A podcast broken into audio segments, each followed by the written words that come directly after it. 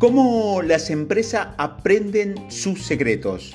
Andrew Pole acababa de comenzar a trabajar como estadista para Target en el 2002, cuando dos colegas del departamento de marketing pasaron por su escritorio para hacerle una pregunta extraña. Si quisiéramos averiguar si una clienta está embarazada, incluso si no quiere que sepamos, ¿podemos hacerlo? Pole Tenía una maestría en estadística y otra en economía. Había estado obsesionado con la interacción de datos y comportamientos humanos la mayor parte de su vida. Sus padres eran maestros en Dakota del Norte.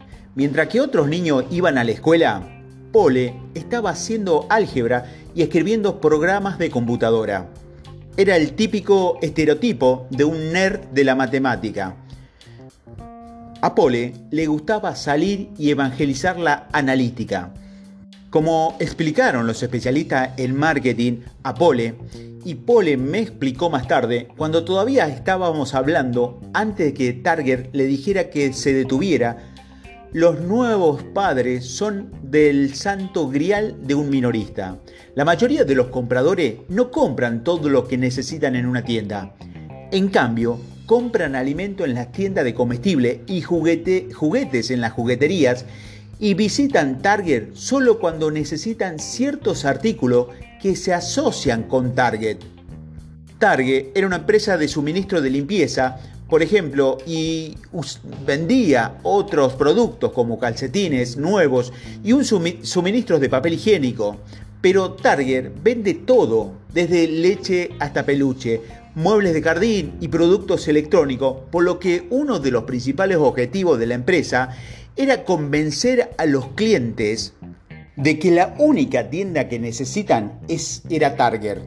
Pero es un mensaje difícil de transmitir, incluso con las campañas publicitarias más ingeniosas, porque una vez que los hábitos de compra de los consumidores está arraigado, es increíblemente difícil cambiarlos. Sin embargo, hay algunos periodos breves en la vida de una persona en la que las viejas rutinas se desmoronan y los hábitos de compra cambian repentinamente. Uno de esos momentos, que es el momento, en realidad es justo cuando nace un hijo, cuando los padres están agotados y abrumados y sus patrones de compra y lealtades a la marca están en juego. Pero como explicaron los especialistas en marketing de Target, Apple, el tiempo lo es todo.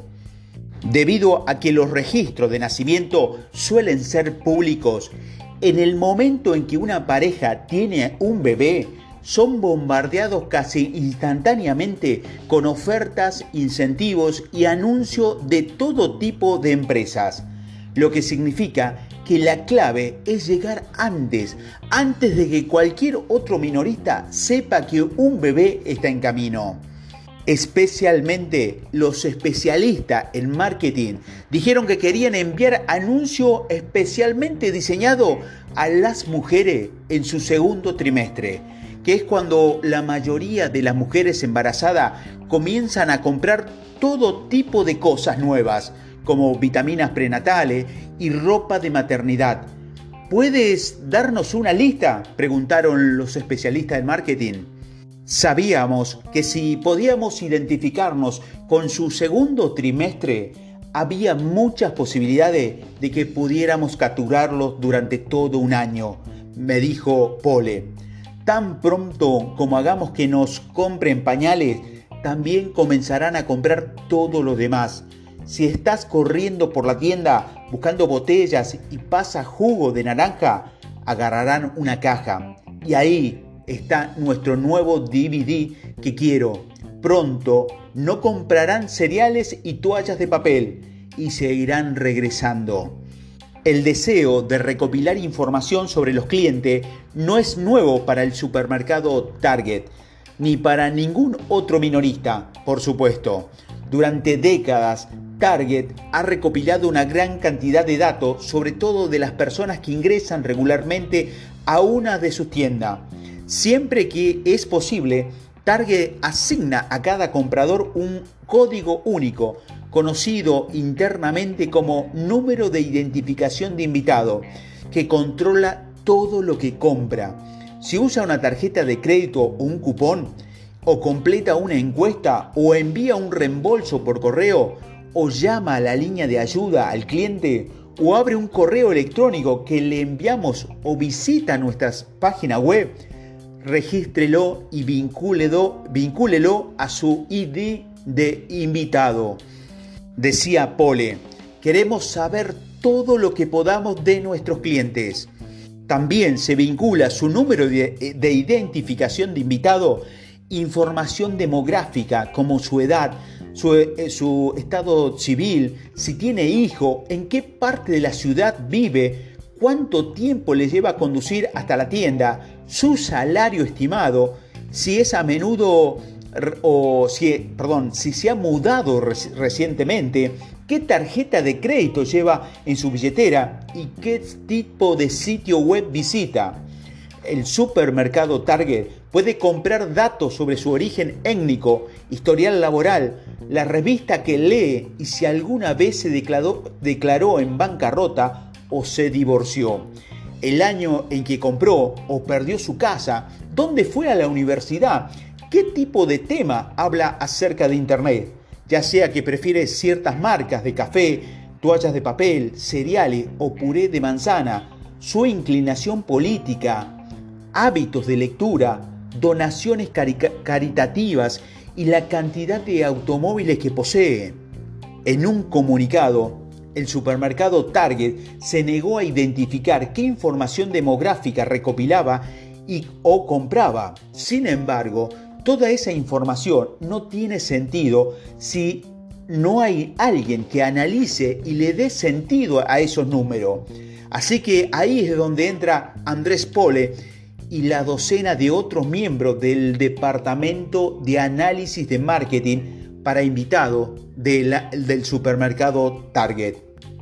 Casi todos los minoristas importantes, desde cadenas de abarrotes hasta bancos de inversión y el servicio postal en los Estados Unidos, tiene un departamento de análisis predictivo dedicado a comprender no solamente los hábitos de compra de los consumidores, sino también sus hábitos personales para comercializarles de manera más eficiente. Pero Target siempre ha sido uno de los más inteligentes en esto. Estamos viviendo una época dorada de investigación del comportamiento y es increíble lo mucho que podemos averiguar sobre cómo piensa la gente ahora. La razón por lo que Target puede fijonear en nuestros hábitos de compra es que durante las últimas dos décadas la ciencia de la, de la, formación de hábito se ha convertido en un campo de investigación importante en los departamentos de neurología y psicología de cientos de importantes centros médicos, universidades, así como también en el interior, laboratorios, corporativos, financieros, como una carrera armamentista contratada de estadistas que hoy necesitamos. Los matemáticos se vuelven sexy de repente. A medida que la capacitación en analizar datos se ha vuelto cada vez más precisa, el impulsar para comprender cómo los hábitos diarios influyen en nuestras decisiones se ha convertido en uno de los temas más interesantes en la investigación clínica. Aunque la mayoría de nosotros apenas somos conscientes de que existen esos patrones, un estudio de la Universidad de Duque estimó que los hábitos, en lugar de la toma de decisiones conscientes, son mucho más importantes. Esta investigación también ha transformado nuestra comprensión de cómo funcionan los hábitos en las organizaciones y en la sociedad. Los directores técnicos de jugadores de fútbol ya trabajan en este tema de conocer los hábitos de sus propios jugadores para ver cómo reaccionan habitualmente a las señales en el campo.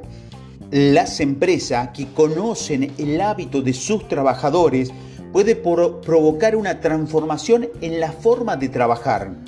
Inclusive en campañas como la a la presidencia de Obama, que ha contratado a especialistas en hábito como su científico jefe para descubrir cómo desencadenar nuevos patrones de votación entre diferentes, diferentes distritos electorales. Los investigadores habían descubierto cómo evitar que las personas coman en exceso y se coman las uñas habitualmente.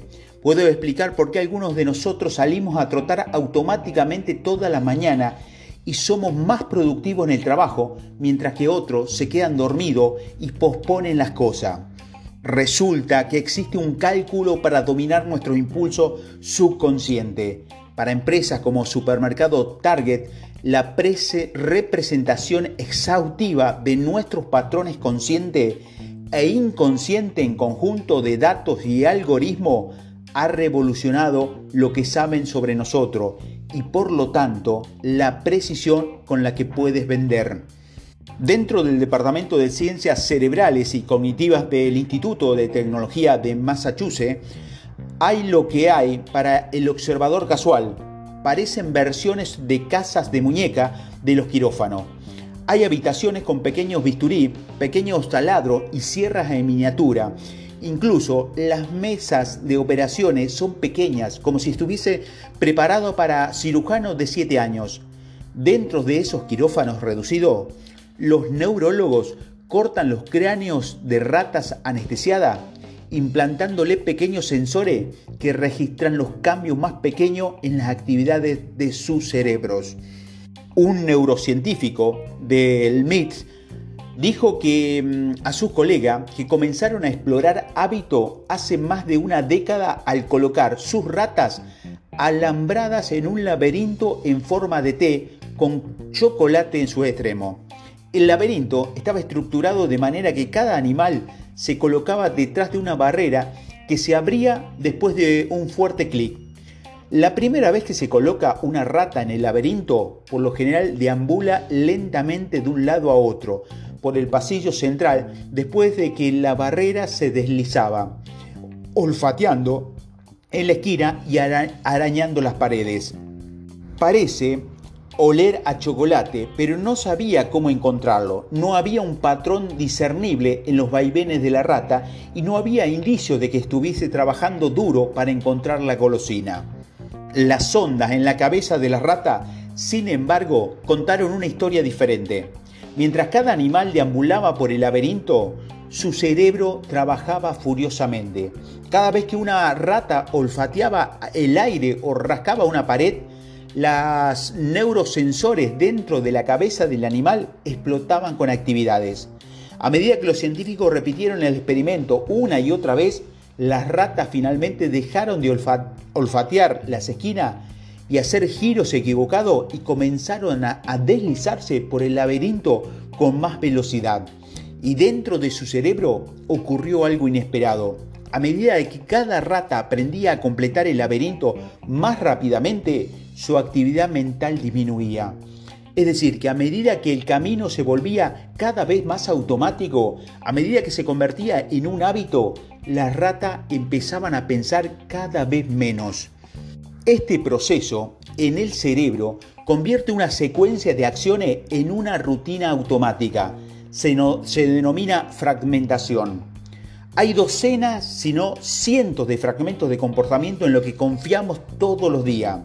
Algunos son simples, automáticamente ponen patas de dientes en su cepillo, cepillo de dientes antes de ponértelo en la boca. Algunos, como preparar almuerzo para los niños, son un poco más complejos.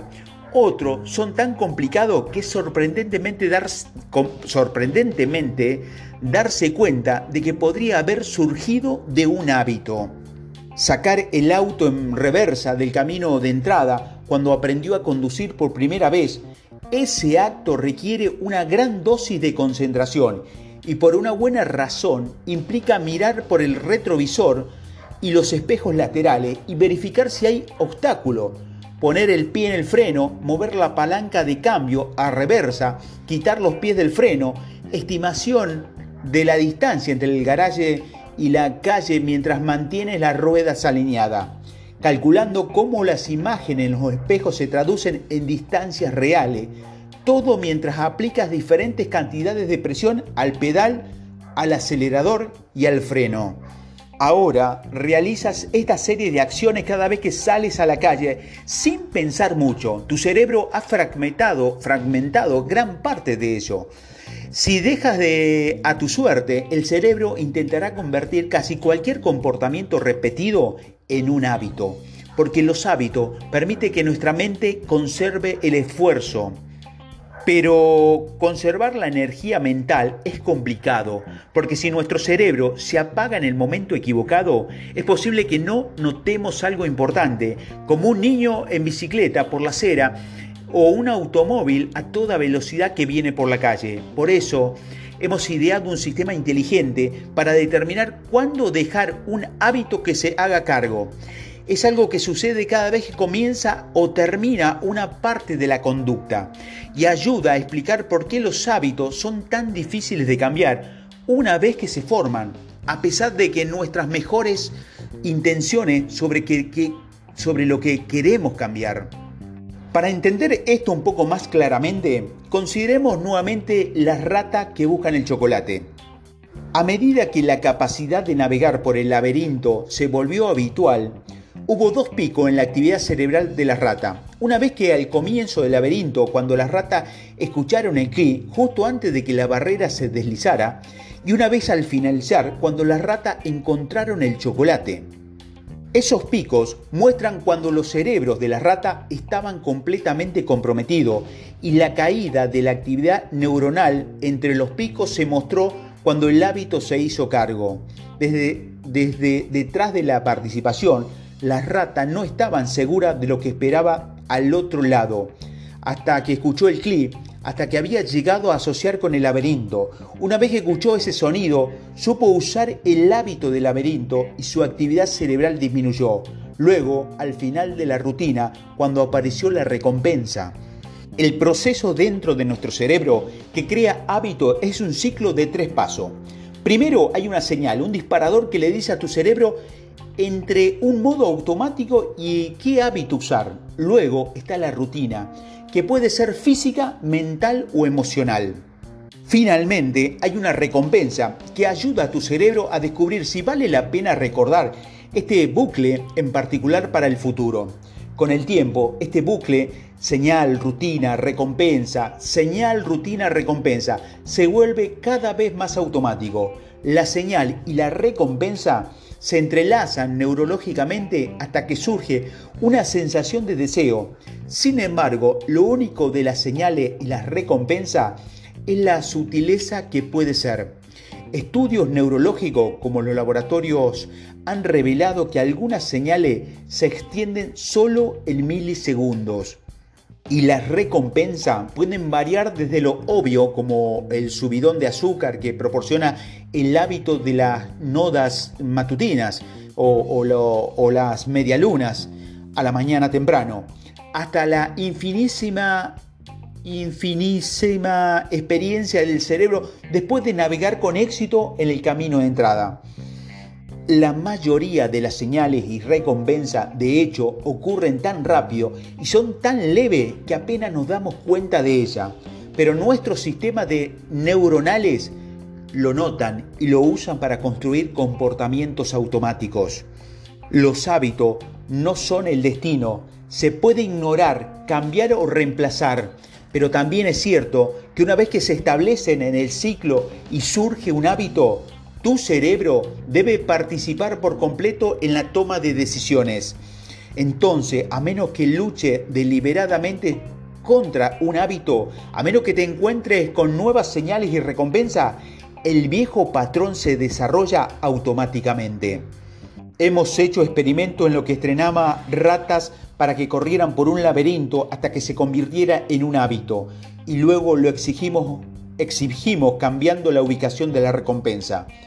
Entonces, un día podremos, pondremos la recompensa en el lugar anterior y pondremos la rata y caramba, el viejo hábito volverá a surgir de forma inmediata, porque los hábitos nunca desaparecen realmente. Afortunadamente, Simplemente entender cómo funcionan los hábitos hace que sean más fáciles de controlar. Tomemos, por ejemplo, una serie de estudios realizados hace unos años en la Universidad de Columbia. Los investigadores querían comprender cómo surgen los hábitos de ejercicio. En un proyecto se invitó a 256 miembros de un plan de, seguro médico a clase en la que se destacaba la importancia del ejercicio. La mitad de los participantes recibieron una lección adicional sobre la teoría de la formación del hábito, la estructura del ciclo del hábito y se le pidió que identificaran señales y recompensas que podrían ayudarlo a desarrollar rutinas de ejercicio. Los resultados fueron espectaculares. Durante los siguientes cuatro meses, los participantes que identificaron, deliberadamente señales y recompensa pasaron el doble de tiempo haciendo ejercicio que sus compañeros. Otros estudios han arrojado resultados similares. Si quieres empezar a correr por la mañana, es fundamental que elijas una señal sencilla, como poner siempre las zapatillas antes que, el desayuno o dejar la ropa de correr junto a la cama. Y una clara recompensa, como por ejemplo un mediodía o incluso la sensación de lograr que obtienes al registrar ritualmente tus millas en un libro de registro. Después de un tiempo, tu cerebro comenzará a anticipar esa recompensa, anhelando el placer o la sensación de logro, y habrá un impulso neurológico mensurable de atarse los zapatos para correr cada mañana. Nuestra relación con el correo electrónico se basa en el mismo principio. Cuando suena una computadora o un teléfono inteligente, vibra con un nuevo mensaje, el cerebro comienza a anticipar el placer neurológico e incluso si no lo reconocemos como tal, que proporciona hacer clic en el correo electrónico y leerlo. Esa expectativa, si no se satisface, puede acumularse hasta que te distraiga con la idea de un correo electrónico sin leer, incluso si sabes racionalmente que lo más probable es que no sea importante.